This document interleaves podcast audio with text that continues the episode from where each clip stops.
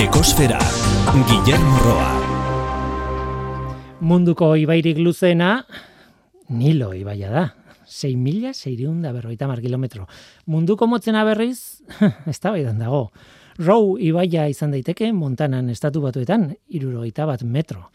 Baina Finlandiako jai bizkailan diote Row ez dela benetako ibai bat. Haien irian dagoen motzena beste bat hori dela motzena, munduko motzena. Eunda hogeita bost metro.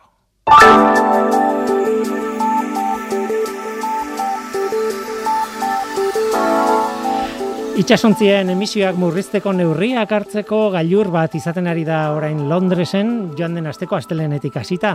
Nazioarteko itxaserakundeak, itxasontzien komertzioa arautzen duen nazio batuen adarrak, ba neurriak hartzeko beharra azpimarratu du itxasontzien trafikoak CO2 emisioen euneko irua isurtzen duelako.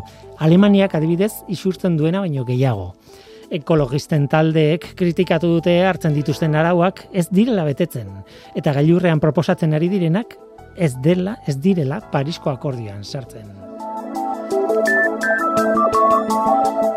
Bestetik WWF WWF World Wild Fund Governus kanpoko erakundeak deklarazio ofizial bat egin du estatu batuetako Joe Biden presidentea hautatua izan ondori, izanaren ondorioz. Zientziak argi esaten du dio ubikoitza ubikoitza efek. Gizateriak arrisko handia du, baina larrialdi klimatikoagatik, baita natura galtzeagatik ere. Deklarazioan argi utzi du John Bidenek lagundu zuela Parisko akordioan, eta orain kanpainan, ba, klima krisiari eta ingurumen injustiziari aurre egiteko planik agresiboenetako bat aurkeztu zuela.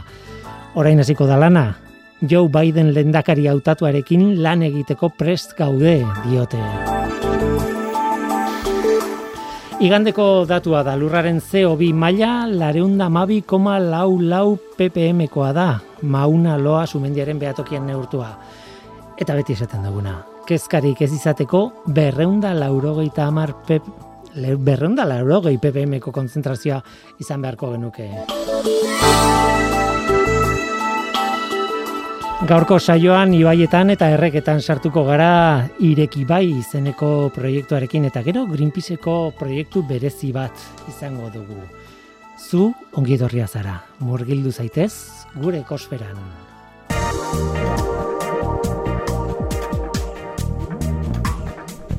Ekosfera, Euskadi Gratian.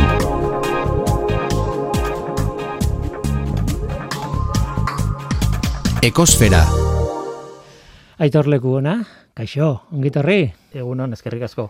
E, Gipuzkoako furu egiten duzu lan, e, basa animali eta landaren zerbitzuan. Badakit hori, bueno, e, departamentu baten barruan, sail baten barruan dagoela, baina, bueno, gehiagi ez lusatzeatik, esan nahi nun, norbaite baldin badaki, bueno, zer dakigun eta zerrez e, zeinbait espezieren populazioi buruz, eta horrelakoak, zu eta zure lankideak zarete, nola baitez? Ala beharko, bai, zerbitzu txikia gera, basea animalien eta landaren zerbitzua txikia da, baina bai, gure eskumena da, hainbat habitaten eta hmm. animalien egoera eta eta bilakara lantzea eta hobetzea. Eta polita da, ze, kaleko ez dakigu e, zer egiten duzen egia esan, e, galdetzen zu, bueno, ba, otxoa eta hartza eta ez dakit kontrolatuta egongo dira, baina dibidez, e, ez dakit, azeria, badakigu zenbat dauden, zenbat ez dauden, zuek, bai, Bueno, gutxi gora bera. Hori da gutxi gora bera. Zeria nahiko animalia arrunta da. Bai. Ugaria, arazorik ez dauka, bere kontserbazioan arazorik ez dago. Hortaz, ez dauka zentzu handiagirik neurtzea zenbat dauden. Ja, baina gutxi gora berako kontrol bat duzue azeri esan dut, baina bai. mila espezie sartzen dira hor. Bai, bai. E, txori txikiak ez da, eta landareak ere bai, noski. Hala da, habitatak orokorrean eta espezieak eta ez bakarrikan animaliak, mm landareak ere bai. Tira, hemen zaude eh, sekulako proiektua duzuelako martxan. E, nik gainera zuekin kontaktatu dudanean ez naiz konturatu mm, pentsatzen nuen martxan jarri behartzen dutela, baina ez, bukatzen ari zarete proiektua. E, egia esan, life ireki bai proiektua horren berri ez dut izan orain arte, eta proiektu polita da, esan dute nolabait oso oso azkar deskribatzeagatik, e, esango nuke, ba ez dakit, bidasoa eta leitzaranen orain zentratuta, baina mm, ibaiari e, trabak kentzearen e, ideia da, eta horrekin berreskuratu habitatak, berreskuratu daukan jarioa eta, eta inguru naturala, nola baita ez. Edo alik eta naturalena, behintzat. Ba, iala da, azkenean, e, life proiektu bat da, life proiektuak dira e, Europar batasunak e, diruz laguntzen dituen e, proiektuak beti ere naturaren babesaren esparru hortan, ezta? Eta egin genuen azan, e, bueno, itz joko bat, ireki bai, hau da, ibaiak ireki, alegia. Eta zergatikan ba, gure gurean behintzat argi eta garbi dago arazo ekologiko nagusia gure ibai etarroetan e, hori da, konektibidade falta.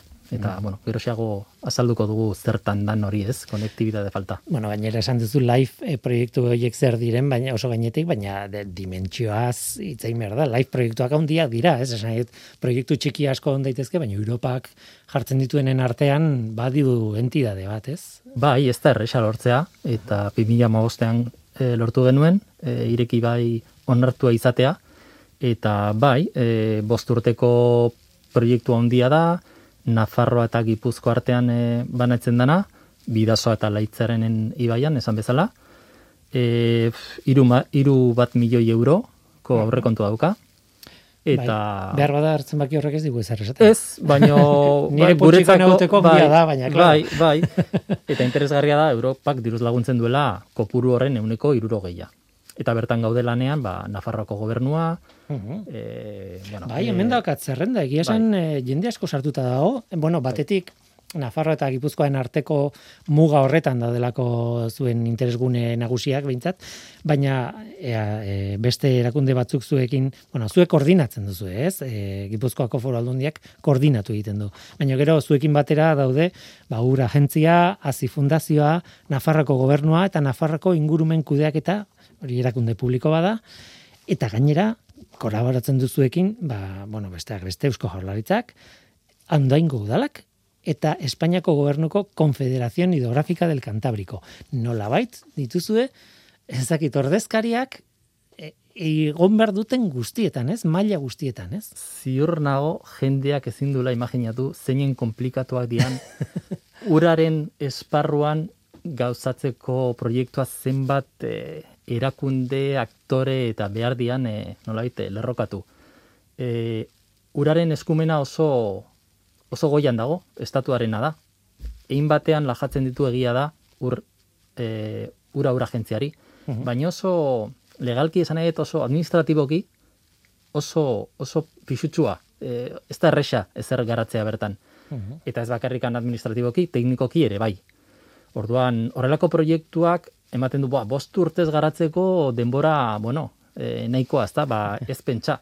E, bost urtez dia normalean denbora nahikoa presak eraisteko, eta alako proiektuak egiteko, gertatzen dena da, e, aldundian eskarmentu handia dagola esparru hontan, eta, bueno, duela hogei bat urte jada lanean zegoen, ba, presak botatzen, eta presetan e, arrainintzako pasabideak e, eraikitzen, eta alakotan, orduan, hortatik dator, ba, orain egiteko gaitasun hau. Hmm. Egia esan, eh, Espainiako gobernuraren mailara igo gara nola bait, baina gorago ere joan daiteke, claro, Europara, eta ez da bakarrik Europak ematen duela dirua. Ba, Europan badago antolamendu asko handiago bat, ez, e, ingurumenaren aldetik, naturaren aldetik. Bueno, Natura 2000 sarea hor e, existitzen da, e, eskatuko izut kontatzea zer den, baina azken batean e, e, lotuta dago eta o, proiektu honekin. Bai, esango nuke ez dela oso ezaguna, ez da? Natura 2000 zarea zer dan, galdetzen bada. Izena mila aldiz entzun dugu, eh? Parke natural bat zer dan, esango nuke ez da, nahiko errez, baina Natura 2000 zer dan, bueno, Natura 2000, hola, bi, bitzetan pixkat esplikatzeko da bere garaian aspaldi e, Europar batasunak zerrendatu zituen babestu beharreko habitatak eta espeziak, eta hartara horiek babesteko zonalde batzuk babestea, babestea eskatu zuen herri, e, Europako herrialde ezberdinei. Urte pila pasa dira, eta gutxi gora bera 2000 garren urtean lortu genuen behingoz, e, gurean behintzat, gipuzkoan izendatzea, ba, amasai zonalde, mhm. nun badauden habitat horietako habitat batzuk eta horiet zerrenda horretako espezien batzuk ere bai. Eta hori da Natura 2000 sarea. Uh Adibidez, Aiako harria Natura 2000 sarean dago, uh Aizkorri aratz, Aralar, Urumea ibaia edo Leitzarren ibaia ere. Mm, Eta burura etortzen zait, e, Gipuzkoa bezalako lurralde txiki batean baldin badaude hainbeste, ba ez dakit, e, peninsulako provintzia guztia, gehi e, e, Portugal, ez dakit, eta gero gora joan da zabaltzen den e, lurralde handi horrekin, ba, hango direla, milaka eta milaka lur, e, gune, ez dakit nola esan. Noski ez nuke ja- jakingo zenbat dian, baino badago datu bat pizkatu lertzeko zenbateko tamaina daukan eta da gurean gutxi gora bera eunek lurraldearen euneko hogeia dago nolaiz figura edo horren barruan, natura 2000 barruan. Tira, oso eh, tokian tokiko ezaguarriekin, ba, ezberdina izango da datu hori, baina, bueno, oso diezgarria, ez? E, aipatu nahi nuen, e, bukatu baino lehen, aurkezpen hau, e, azaroaren hogeita bostean, eta batez ere horregatik e, egin nuen kontaktua zuekin, mentiki bat antolatu duzuela, nolabait emaitzak eta aurkezteko, e, komunikatzeko, e, proiektuaren, bueno, ez dakit, kon, ez dakit kongresutxo bat, eh, hitzaldiekin antolatuta, eta, bueno, debaterako guneekin eta bar. E, azaroren hogeita bostean izango da, eta nahi duenak e, izen eman dezake, ez? E, online jarraitzeko, ez? Nola ez online. Hori da, gaur egun tamalez online behar izan, be- beharrezkoa da bai. Bai. Orduan, e, alako proiektuek, live proiektuek alegia, e, bukaera aldea beti eskatzen dute derrigorrezkoa da alako mintegi, seminario, nahiko potoloa egitea. Baina noski, ba, garaio hauetan, ba, ezin izan dugu fizikoki ez antolatu eta online izan beharko. Eta, claro, online izateak formato asko aldatzen du, ez da kasentzurik itzaldi luzeak izatea, orduan, nahiko motzak izango dira, baina iruditzen zait, hiru ordutan, hainbat proiektu, ze ireki bai proiektu bat da, baina horren barruan proiektu piloa daude. Pila Horren berri emateko aukera ezin hobea. Eta izena emateko, oso, bueno, noski debalde da, Mhm. registratu beharra dago noski, eta, bueno, erresa da, live ireki bai, eh, punto .eu web horri aldean, Ireki bai, barkatu, ireki bai, punto eu, Bai, bai, bai, ireki ireki bai bai punto eu, eu horri aldean, izena eman eta, bueno, eta debalde da noski. Hori da, irekibai.eu, eu, eseri gabe. Hori da. Europakoa, ez, Hori da. Euskal Herrikoa. E, irekibai.eus nahi duenak, e, bueno, eman dezake izena eta jarraitu online. Eta gero itzeingo dugu ze kontatuko dizuen egun horretan, zein elkartuko zaretan, ze, e, bueno, sare haundi horren, maila asko dituen sare haundi horretako e, partaide asko dago, eta interesgarria da, oso, oso interesgarria dirudi. Baina guazen, e, mm, proiektua deskribatzera ireki bai, live ireki bai, nahi baldin baduzue, e, bueno, lehen, lehenengo eta behin, esan behar da, mm, nolabait, e, ardatz moduan edo hartzen dituela, bi baien arroak edo, ez, e, bidasoa eta leitzaran, ez? Eta lehenengo galdera hori da, zergatik hoiek, eta zergatik ez beste batzuk, edo zergatik Bueno, kasu honetan Nafarroa eta Gipuzkoa artean ondo moldatu ginen, ondo elkar ulertu genuen proiektu aurrean amateko, eta e, kantauriar isuri aldean dauden errekek denek kasuistika bera edo arazo ekologiko berbera daukate, eta da konektibidade falta. Ez da uraren kutsadura, Mhm. konektibidade falta da. Eta, bueno, e, kasu honetan, e, bidasoak balio ekologiko handiak ditu, baita leitzaranek ere, eta bueno, horregatik aukeratu izan zian bere momentu horretan e, bi arro hauek. Mhm. Eh, oso toki, bueno, simbolikoak dira ere bai, ez? Nolabait, eh, bueno, egia da ni Gipuzkoan bizi naizela, nik ezagutzen ditu dela, gertu ditu delako, izan ditu delako beti eta eta niretzat oso ikur batzuk dira, ez? E, beste batzuetan ere pentsatzen dut ere egoera zuk esaten duzuna. Antzeko egoera bat edo dagoela, batez ere kon, konektibidadearen aldetik, e, habitatak berreskuratu dira. E, Nik kalekoa izan da, nolabait, e, eta kimikare izan da, zer jakin gabe horri buruz, nire sentsazioa da, ibaiak gerozta hobeto daudela. E, sentsazioa da, ez da, Bai baino, zer esan nahi du horrek. bai baino. Esan dut, e, nik, nik uste kalera irten da, e, botako bagenu e, galdetegi bat, zein iruditzen zaizu den dela e, gure ibaien arazo ekologiko nagusia, denak ezpada ia gehiengo batek esango luke segituan, uraren kutsadura, ur kalitatea eta alakoak. Eta uraren kalitatean emandan hobekuntza ikaragarria da. gaur egungo egoera eta duela goi urteko egoera ez dauka zerrikusirik. Mhm. Ondo esan duzu, asko sobea da gaur egun.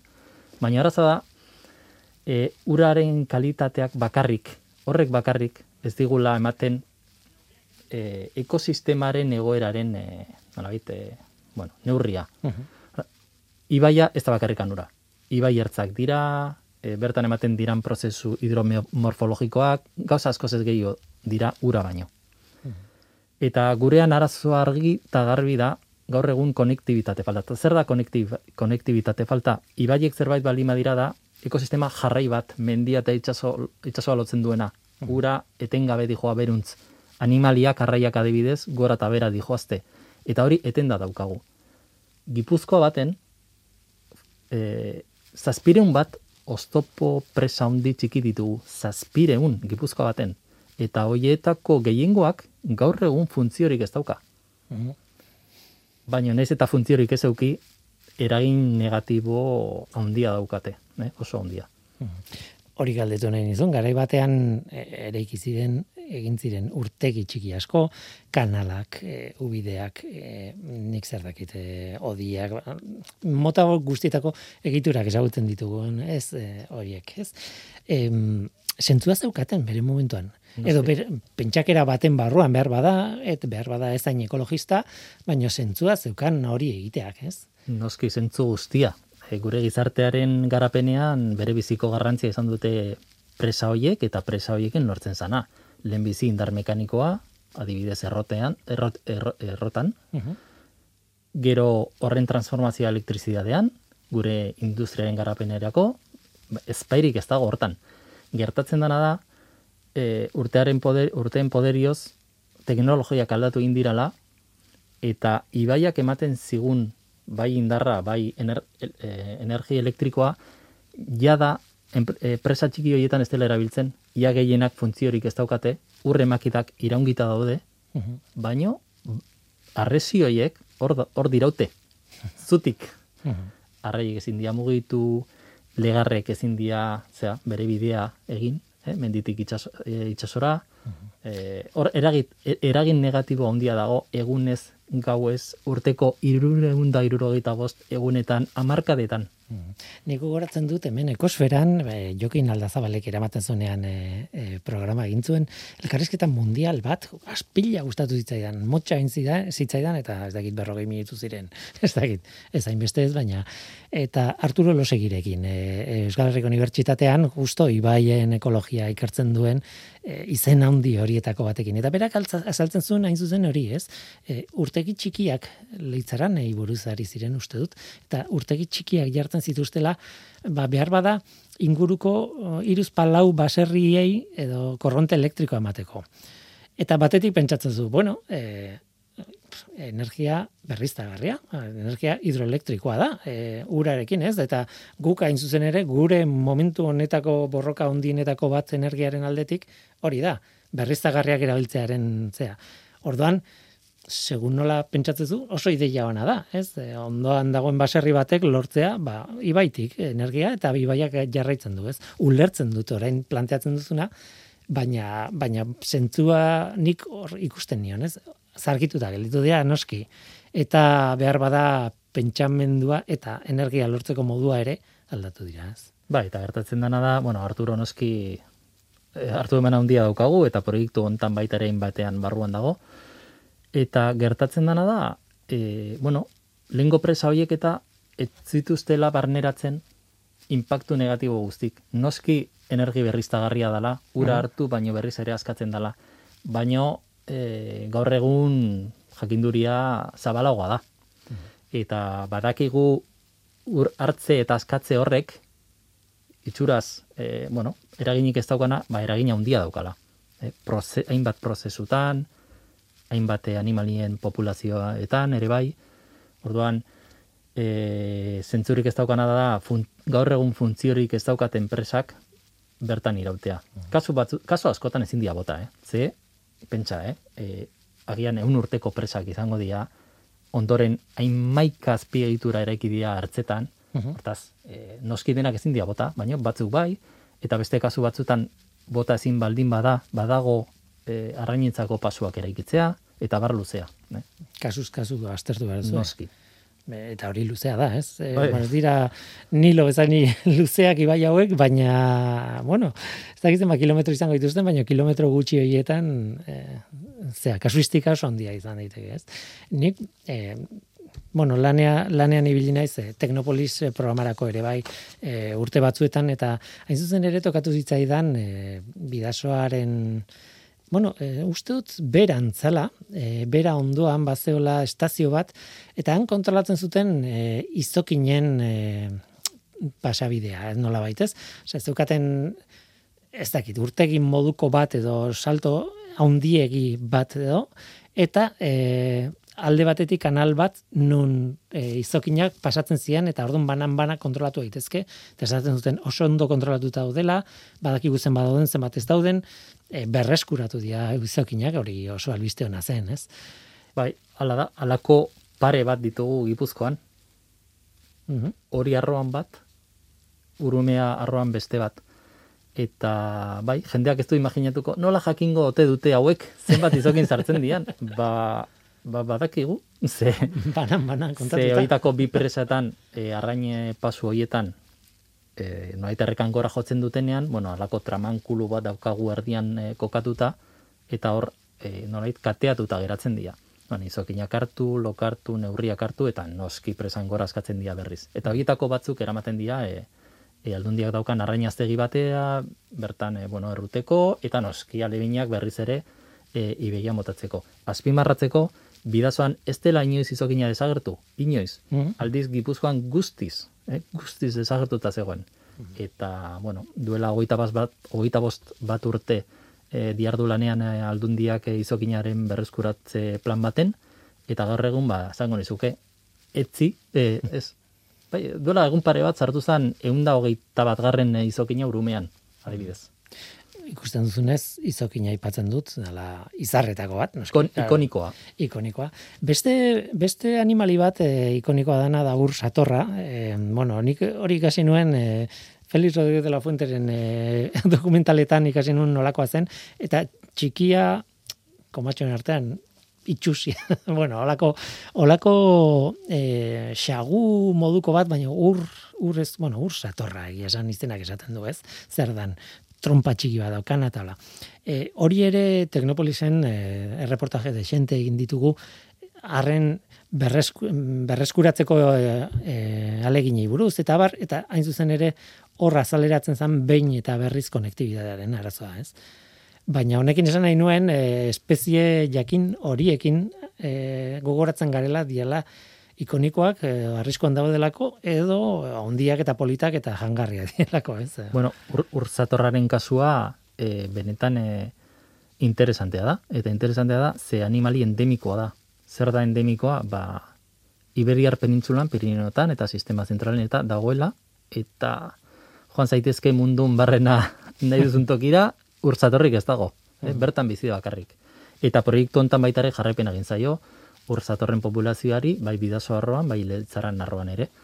Eta urzatorraren arazo nagusia da, e, esiak eta konektibitate falta bai, baino batez ere esango nukenik, e, hauetako presa gehienek noski ur derivazioa daukate. Nahi, kanala bat daukate, eta e, ibaiaren ur emariaren parte bat hartu, eraman, auskalo zenbat kilometro, eta gero noski egia da, errekara bultatzen dute, baina hor badago tarte bat, ibaiar, ibaian tarte bat, nun, eraman barko lukeen urremaria baino gutxigo eramaten duela, korrontea galtzen duela e, ibaiak, indarra galtzen du, eta urtzatorrak hori behar du.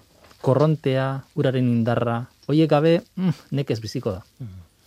em, berandu egingo zaigu, ez badizut galdetzen zer egin duzuen, e, bost urte hauetan, ze gauza pila bat egin dituzu, eh?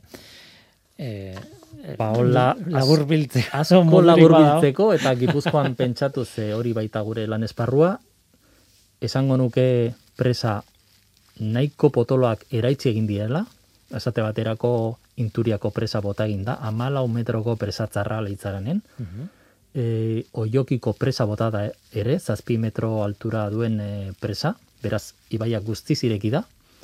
Eta gero, eraizketa horien on- ondoren, e, jarraipen oso interesatea eman zaio. oso interesantea. E, universidadeakin, e, prozesu hidromorfologikoak nola aldatu dian, zer moduz joan zaien obra hoiek muturluzeari, kolakari, izokinari, bizoiari, hainbat espezieri, eta gero gindana da, osaiatu geha bintzat, noait, plazaratzen eta gizarteratzen, ba, hori, zein dan gure ibai eta arazo, arazo nagusia, konektibidade falta eta nolabait horretan e, lan egin behar dugula eta esfortzuak e, bertara bideratu berdiala. Mm lan luzea, ondia, nik, e, bueno, adostu dugunean elgarrizketa hau e, bidalten izun mail batean e, galdera gaizto bat daukadala. Bota, eta bota. egia esan gaiztoa sentzu honean, ez? E, mm, vale, berreskuratu behar dugu aldela aurreko egoeran, e, olako urtegiak eta olako instalazioak egin baino lehenagoko egoera ekologikoan, baina urteen poderioz, ze urte pila bate dira, beste egoera ekologiko batzuk sortuko ziren berez, eta behar bada, orain puskatu behar diranak lengokoak berreskuratzeko. Tontakeri bada esaten ari naizena edo ez? Ez, e, egia da, sortu dira beste ekosistema mota batzuk, baina esango nukenik oso artifiziala diala asko zere pobreagoak eta a ber, e, pentsatzea horrela modu inosente baten e, presak bota eta duela berrun urteko e, ez dakit nola esan e, paisaiak eta ibaiarroak izango ditugu, ditugula esatea noski e, ez da serioa mm-hmm. baino egia da presa batez ere klabe batzuk e, arroen e, azpikaldean batez ere itxasutik gertu eta hoiek botatzea edo iragazkortzea bueno, ikara gerrizko garrantzia daukala eta ibaiek daukaten e, indarra urte gutxitan, e, noraite bere bizitasun guzti hori e, berreskuratzeko oso handia da. Horrez dugu hitz egin, baina adibidez, e, ibai ertzean dauden landarediak, ezin dituzu e, ordezkatu, ez? Nahi baldin badezu ere. Esan edute, ber, ez duzu ba, baso bat berregin nola baitez, edo urte asko behar dituzu berreiteko, horrek ere eragingo du, claro. Esan nahi dut, paisaia, oso, habitat, bai, bai. multzo bada, habitata, ez? E, ekosistema hortarrak ez dira bakarrikan ura, lehen osan dugu.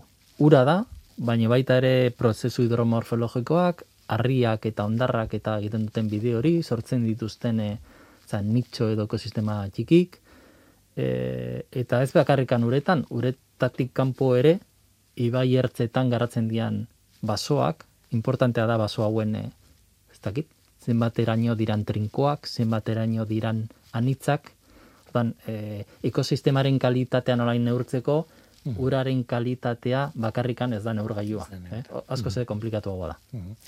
E, mintege aipatu behar dugu eta bertan e, izango direnak, baina azkeneko galdera bat lantzaile izan da. Esan nahi dute, hitz egiten ari gara, e, ez balego bezala, e, ez dakit, e, inungo trabarik, e, deno galde ongo bagina ireki bai proiektuarekin, ba, erresago izango litzateke, baina, bueno, badago familia bizianakan, e, industriak e, bertan, ezakit, ez da inerresa izango, ez lana. Ez da bat erresa, gipuzkoa nolakoa dan ezagutzen dugu, os populazio handia, densidade handia, azpiegiturak non nahi, mm ez da erresa, ez da erresa. E, bestetik ere iruditzen zait, ez, jendartean ez dagola zentzazio hori edo zagutza hori, ez, e, konektibidade falta hori arrazoa denik. Hori mm. baita ere, bueno, arrazo txiki bada ere, bai. Eta askotan, jendartean e, esaten da, jo, baino, eske presa nola botako dute, ba, begira ze, ez, urtegi polita urgeldoak, e, izpilu baten moduan ikusten dutenen basoa e, uretan islatzen, eta hori gutxi, betikoa ezagutzak e, maitasuna e, norbait e, bueno, e, ezagutzen ez dana ez da maitatzen. Orduan, e, nik uste importanta dela, bueno, ba, ezagutza hau e, bueno, e, zabaltzea. Jendeak maitatu dezan. E, benetako o, ibai bat eta arro natural bat. Eta hain zuzen ere horretarako auker, antolatu duzu azaroako gita bostean, azteazkenean, ireki bai, life ireki bai proiektu honi buruzko mintegi ireki bat hain zuzen ere, ez? Eta nahi duen arentzat ireki bai puntu eu weborrian dago. E, bertan, bueno, e, hemen daukate aurrean e, gutxi grabera programazioa zein den, hori da, gutxi grabera hiru orduko jardunaldi bada, ez? Online jarraitzeko modukoa. E, bueno, aurkezpenak eta badaude eta hola, baina ba, mm, itzaldi batzuk ere oso interesgarria eh, nik erderako bertsioa eskuratu dute, por, por qué, cuando y cómo migran los peces ibéricos? Oso galdera ona, ja, azteko, ez? Bai, horrelako mintegietan, e, normalean alako konferentzi marko edo esparru dago, ez? Non aditu batek, e, botatze ditu horrelako, bueno, botatzen horrelako espitza, ez da? Eta, bueno, kasu enten e, Marko Ordeiz e, deitu genuen, bera normal, normal bueno, e, Mediterraneoan e, lan egiten du, uh -huh. e, delteberen, eta berak esan zigun, eske, nola esango dut, e, presen arazoak eta beti negatibo ikuspegi horrekin, ba ez, buelta emango diote arrazonamenduari, eta esango diot, zergatikan arraiak behar duten mugitzea, eta, bueno, ba, aproposa iruditu zitzaigun. Uh. Javier Pérez ere ongo da, Fundación Azikoa, Visión General del Proyecto y Servicios de los Ecosistemas. Bueno, banan banak ez ditut dena kontatuko, ze jende asko da, baina bai gutxi gora bera ze gai nagusiak e, proposatzen dituzuen. Noski bat, horietako bat da eliminación de obstáculos eta hor e, zuen esperientzia kontatuko duzu ez, e, ura agentzitik, e, diputaziotik, e, Nafarrako gobernutik eta barrez. Bai, ala da, posturteko lana labor bultza hiru ordutan ezin da, orduan ikusi genuen, bueno, hiru atal bezala egin ditugu, eta alako flash batzuk emango ditugu, eta hartara, berre, nolaite, jendearen e, zea, grin hori, ezagutza grin hori, e, pizten dugun, atalak dira batez ere nagusiki presak e, eraisteko egindian proiektuak, hori izango da seguro nik ireki bain egindan lan nik potenteena, eh, presak eraitsi.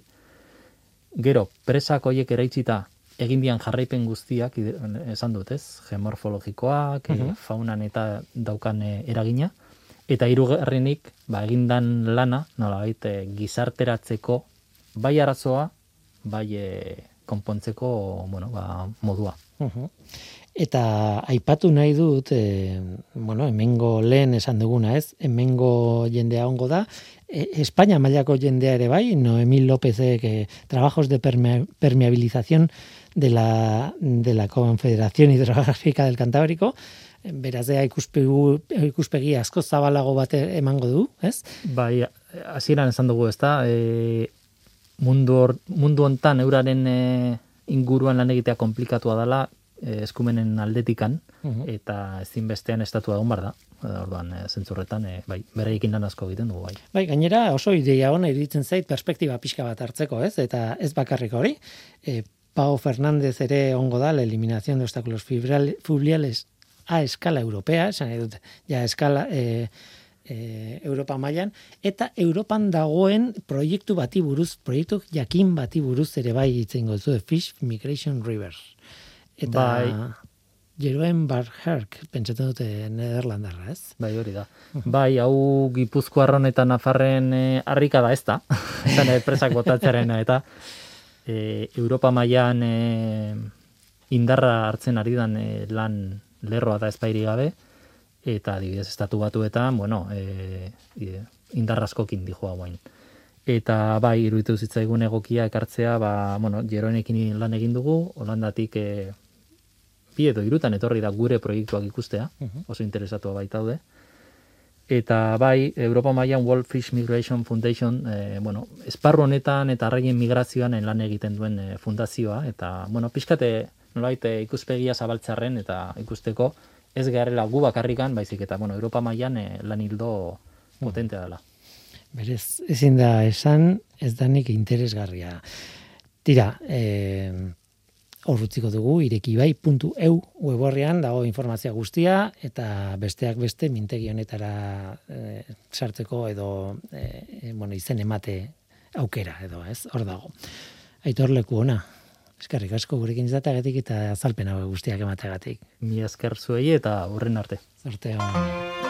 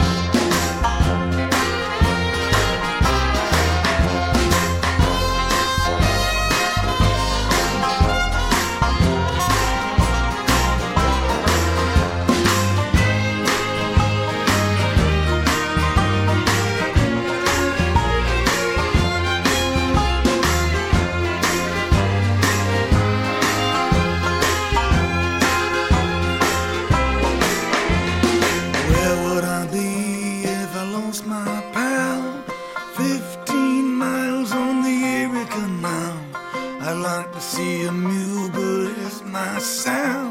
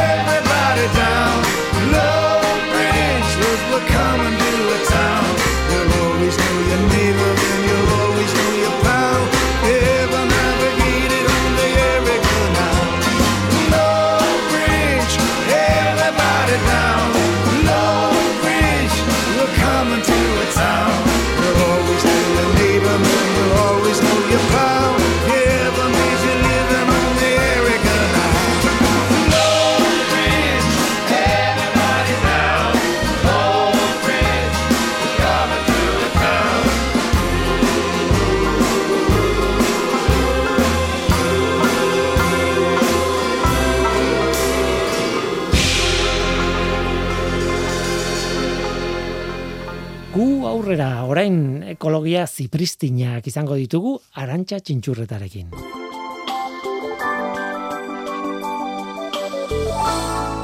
Arantxa txintxurreta. Amets bat izan dut bart. Gorputza luze luzea nuen, sabelaldea arrastak asomatzen nuen, eta zigizagan indoan belar artean. Gainera, ahoa ireki dut eta, ene, mingaina bizatitan nuen, bi puntako sardea bezalakoxea. Orduan txe konturatu naiz, oia, ma, sugean nintzen. Eta berehala gogoratu naiz, uda honetan lagunek bidali dizkidaten sugeen irudiekin. Batean izan ezik, gainerako argazkietan hilik agertzen ziren sugeak, odola zeriela edota burua falta zutela. Ene, hau patua nirea, zuegi xajoa. Indar pixka bat emango zidalakoan, eguzki betean etzan nintzen. Indartsu sentiarazten nau eguzkiak, bizi berritu egiten nau. Noski, odolotza daukat eta gorputzeko temperatura igotzen laguntzen dit. Horri esker janari bila atera alizango nuen geroxeo. Zer jateko goanekan? Mm, txoriren baten arrautzaren bat? Agian xaguren bat jaten banuen, pozik utziko nituen alboko baserrikoak. Udazkenean sartuta espabilatu beharra nuen. Ongilan eta zulo baten bila hasi beharko nuen.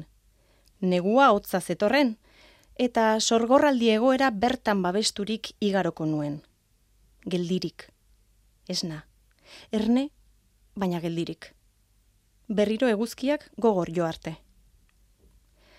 Egia, eguzki betean nengoela utzi dut nire ametsaren kontakizuna, ba nahikoa berotu nintzenean. Eizara abiatu nintzen, zigizaga isil-isilik. Egia esan, ez dakiz zarata egiten nuen ala ez, sugeak gorrak gara eta? Baina zeinek nahi du ez errentzun guk daukagun usaimena eukita. Eta nire sudurzuloek esaten zidaten, satitxu goxo bat hurbil nuela pixka bat gehiago hurbildu eta satitsuaren mugimenduek lurraren kontra talka egitean sortzen zituzten uinak nabaritu nituen. Oso hurbil zegoen nire aperitifa, zizka mizka biurria. Zigi izaga, zizka mizkaren bila, zelaitik baratzera pasan nintzen. Satitsua ikusi nuen porruen azpiak jaten. Ura jaten manuen, baserritarra poztuko zen, hurbilduko nintzaion eta nire hortz zorrotzak sartuko nizkion satitsuari eta babesa bilatzera joango nintzen, ura digeritzen nuen bitartean, arranoek janez nintzaten. Ia, ia, sentinezakeen satitsuaren berotasuna nire hortzartean, vibrazio sendoak nabaritu nituenean, bat, bi, bat, bi, bi hankadituen norbait hurbiltzen ari zitzaidan geldirik geratu nintzen. Satitxua porrua jaten somatzen nuen. Oinatzak gelditu egin ziren. Gora begiratu nuen eta bi eskuek ondo helduta buruaren gainetik nigana zuzendutako aitzurra ikusi nuen. Hain beldurgarria bana izergatik ez duen nigandik ies egiten? Ez natu egin aizune horretan txe. Izerdi patxetan, ni neu, ezur aragizkoa den ugaztu nau, odol berokoa baita. Mi atera dut eta punta bakarra duela somatu diot. Buelta erdi eman dutoean eta betazalak itxita lootan jarraitu dut. Amets goxuak izan entzule.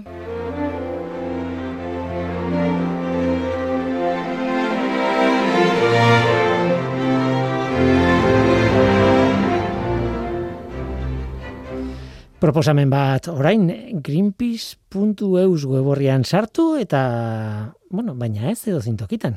Greenpeace.eusen barruan toki asko dago. URL elbidean renovazon jarrita, R-E-N-O-V-A-T-H-O-N, renovaton.greenpeace.es weborrian, eta proposamen oso berezi bat topatuko duzue azaroaren hogeirako eta hogeita baterako.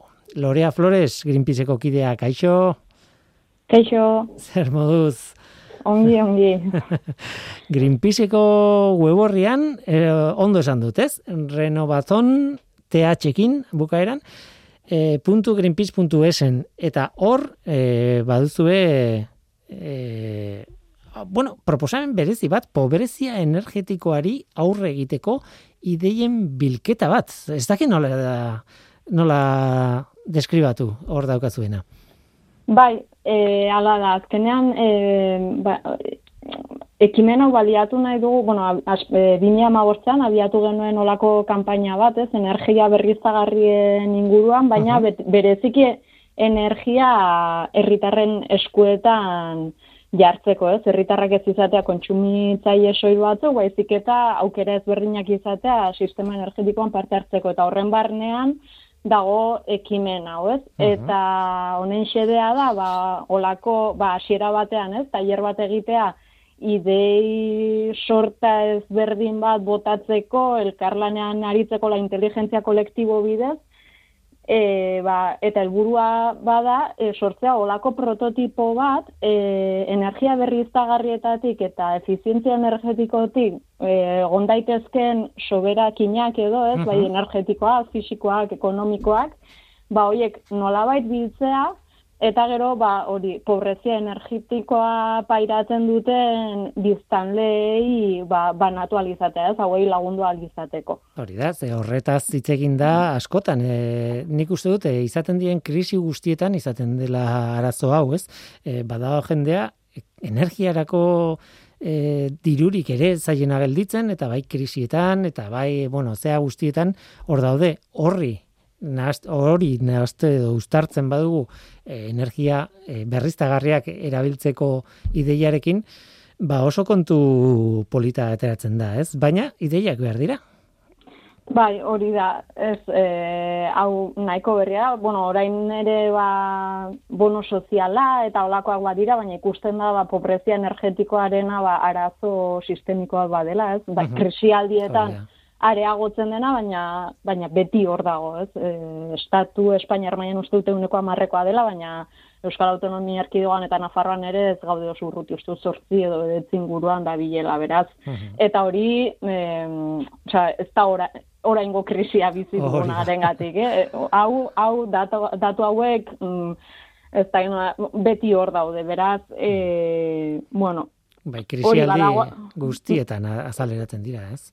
Bai, erranen nuke krisialdietan areagotzen dela, ez? Beti badago jende bat, egoera honetan dagoena, bakarra ba, krisialdietan, ba, ba, ba, orainik eta gehiago areagotzen da, eta lehenago agian arazorik ez zuen jenderi, ba, porzentai hauek igotzen dira, eta ba, bilatu behar da, ez? Horre irten bide bat, e, behar dugun modelo energetikoaren transizio horretan, baina gainera ez, ez izatea bakarrik, e, energia fosietatik berriztagarriera iragarotzea, ez, ez?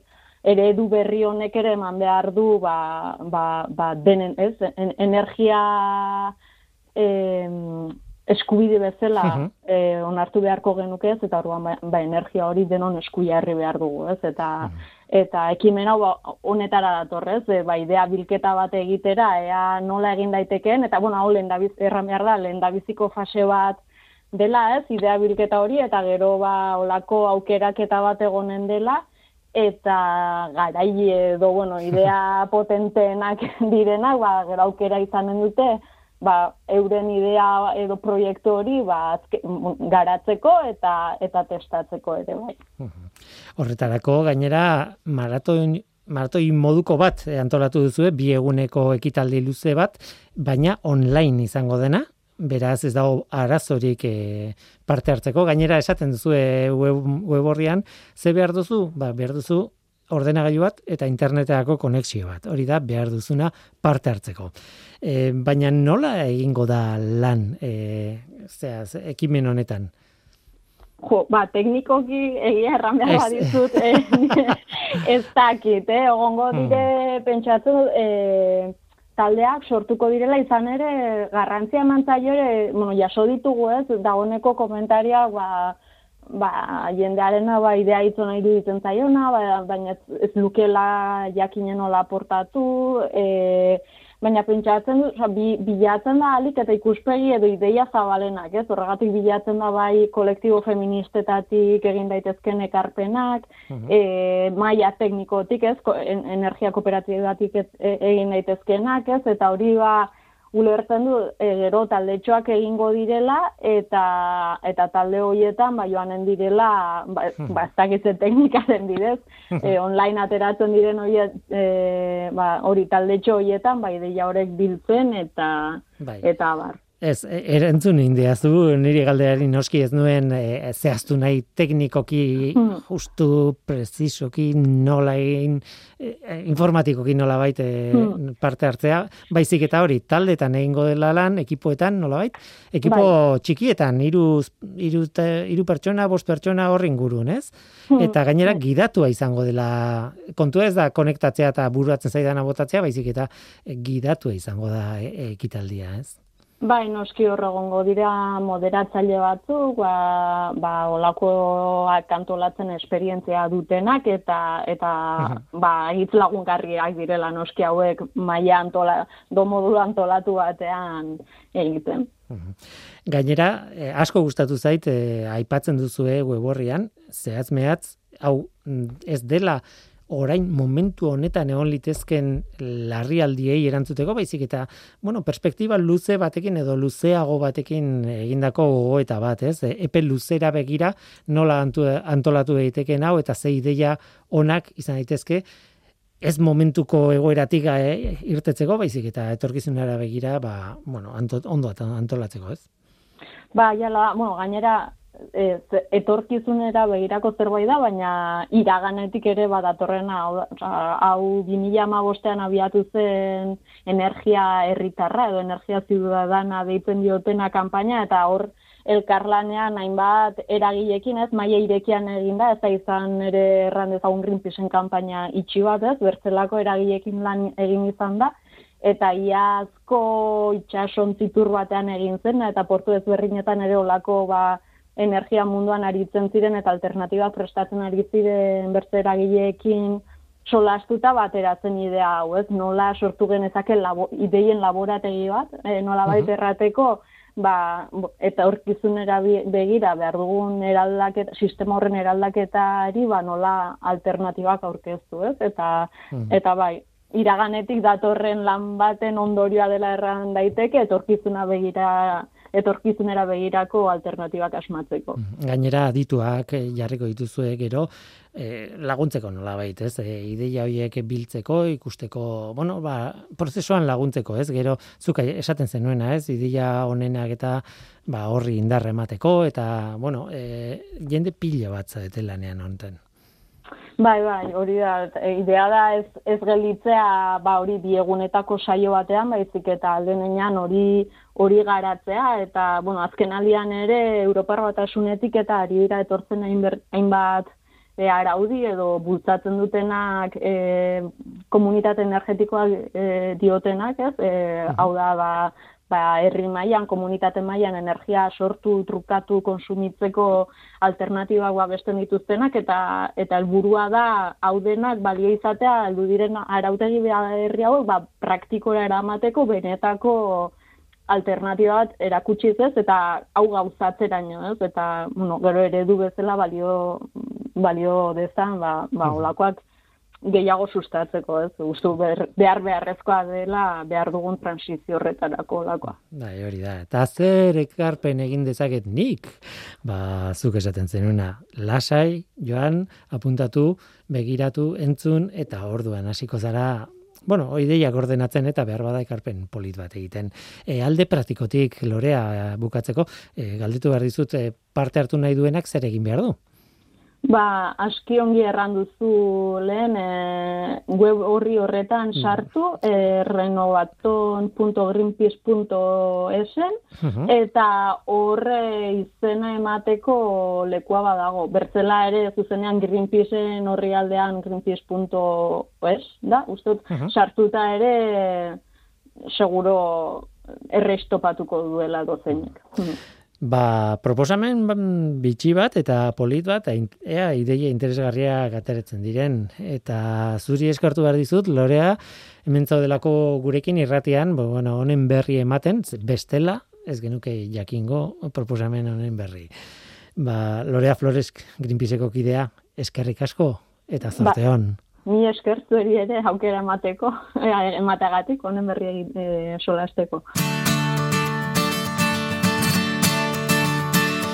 Ba, gu, bagoaz, hemen izan dira gurekin aitorleku ona, arantxa txintxurreta eta lorea flores. Eh, Mikel Olazabal teknikan eta ni mikroan, bagoaz, ondo pasa aste hau. Agur. But don't think every chance you take has to mean a new mistake. It ain't necessarily so. Now, depending on the soil and the season, You can plant a seed and you can watch it grow.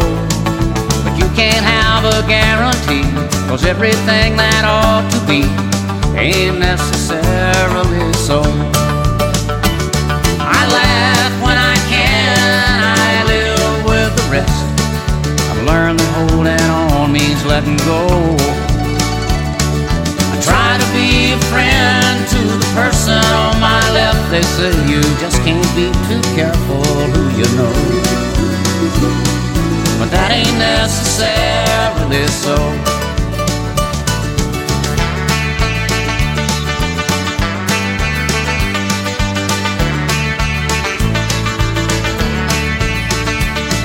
I'd like to have more faith in human logic and basing all the rules on the proof that you can show.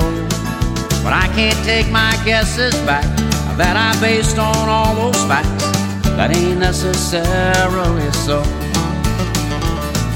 And every time I follow what I'm feeling, I end up in the same place my heart would have me go. There's one rule of life I trust it's everything outside your gut ain't necessarily so. I laugh when I can and I live with the rest. I've learned that holding on means letting go. I try to be a friend to the person on my left. They say you just can't be too careful who you know. That ain't necessarily so.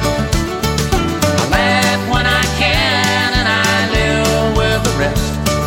I've learned that holding on means letting go. I try to be a friend to the person on my left. They say you just can't be too careful who you know. But that ain't necessarily so.